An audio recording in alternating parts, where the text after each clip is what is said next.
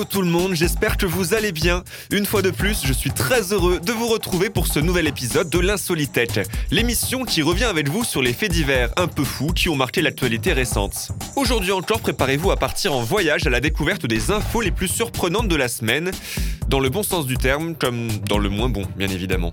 Prêt pour un petit périple insolite qui décoiffe? Alors attachez vos ceintures, décollage immédiat Vers l'infini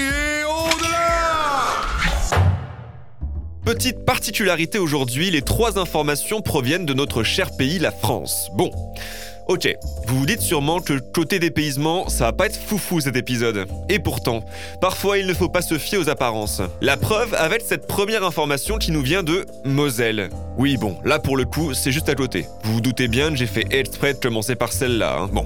Bref, que s'est-il passé en Moselle? Eh bien, figurez-vous que faute de temps, une femme n'a pas eu d'autre choix que d'accoucher dans un endroit un peu original, à savoir un rond-point.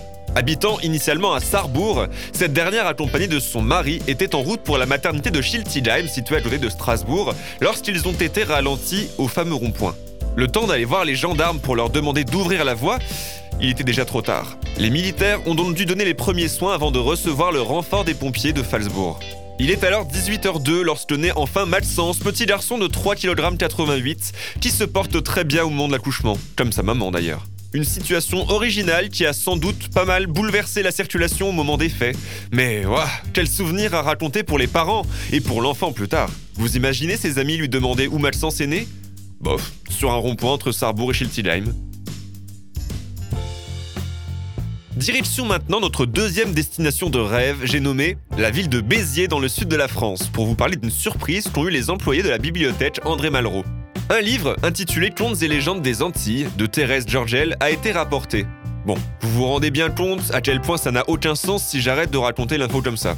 Blague à part, le fameux livre a été rendu 32 ans après la date limite. Eh oui, selon la fiche qui accompagnait l'ouvrage, il aurait dû être rapporté le 16 mars 1989. Si ce phénomène détient déjà le record du livre rendu avec le plus de retard, le mystère ne s'arrête pas là. En effet, il n'y avait pas un, mais deux exemplaires des contes et légendes des Antilles qui ont été déposés par un illustre inconnu dans l'automate qui permet aux usagers de rendre les livres qu'ils ont empruntés. Incroyable, non? Mais pourquoi décider de rendre ces ouvrages plus de 30 ans après les avoir empruntés?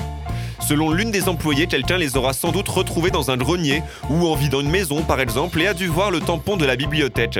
Cette personne s'est très probablement dit qu'il valait mieux les ramener. Quoi qu'il en soit, ces livres pour enfants ne devraient pas rentrer dans les fonds de la médiathèque, mais seront précieusement conservés, comme une relique en souvenir de cette bonne anecdote. Après le monstre du Loch Ness, je vous propose maintenant de découvrir le dauphin de Bordeaux. En effet, plusieurs photos et vidéos d'un dauphin dans la Garonne circulent sur les réseaux sociaux depuis mardi dernier. Bon, vu la scène, nombreuses sont les personnes à avoir crié au montage et à la fake news. Pourtant, si on ne peut bien évidemment pas garantir la véracité à 100% de ces images, tout porte à croire néanmoins qu'elles sont bien réelles. Parmi ces photos et vidéos, on retrouve par exemple celle d'un certain Stéphane Armand qui, alors qu'il réalisait son footing matinal habituel, a aperçu un attroupement de plusieurs personnes. Il s'est alors approché pour en savoir un peu plus, et c'est là qu'il a aperçu l'animal sortir de l'eau. Aussitôt, Stéphane sort son téléphone pour filmer cette scène surréaliste. Puis, il décide de partager ce moment sur les réseaux sociaux. C'est là que tout s'emballe et que les internautes se décident à remettre en cause la véracité de ces images. Bon, après, entre nous, on les comprend. Et puis, connaissant la profession de Stéphane, ses réactions étaient tout à fait logiques. En effet, ce dernier travaille tout simplement dans les effets spéciaux. Vous comprenez mieux maintenant que ces images, même si notre principal intéressé prétend le contraire, aient pu être prises pour des montages. Quoi qu'il en soit, ces images ont par la suite été analysées par des observateurs et des spécialistes pour qui cela ne fait aucun doute. Les images paraissent vraies et il s'agirait donc bien d'un dauphin. L'un d'eux précise même que si cela n'arrive pas tous les jours, il est déjà arrivé que des phénomènes similaires se produisent dans le passé, avec un dauphin en 2002 ou encore un phoque à Paris en 2006. La morale de cette histoire, c'est que si l'un ou l'une d'entre vous rêve de pouvoir nager avec des dauphins, plus la peine de se rendre à l'autre bout du monde, direction Bordeaux et la Garonne. Voilà, l'insolitette, c'est fini pour aujourd'hui. Je vous donne rendez-vous la semaine prochaine, même endroit, même heure, pour de nouvelles histoires tirées du monde entier.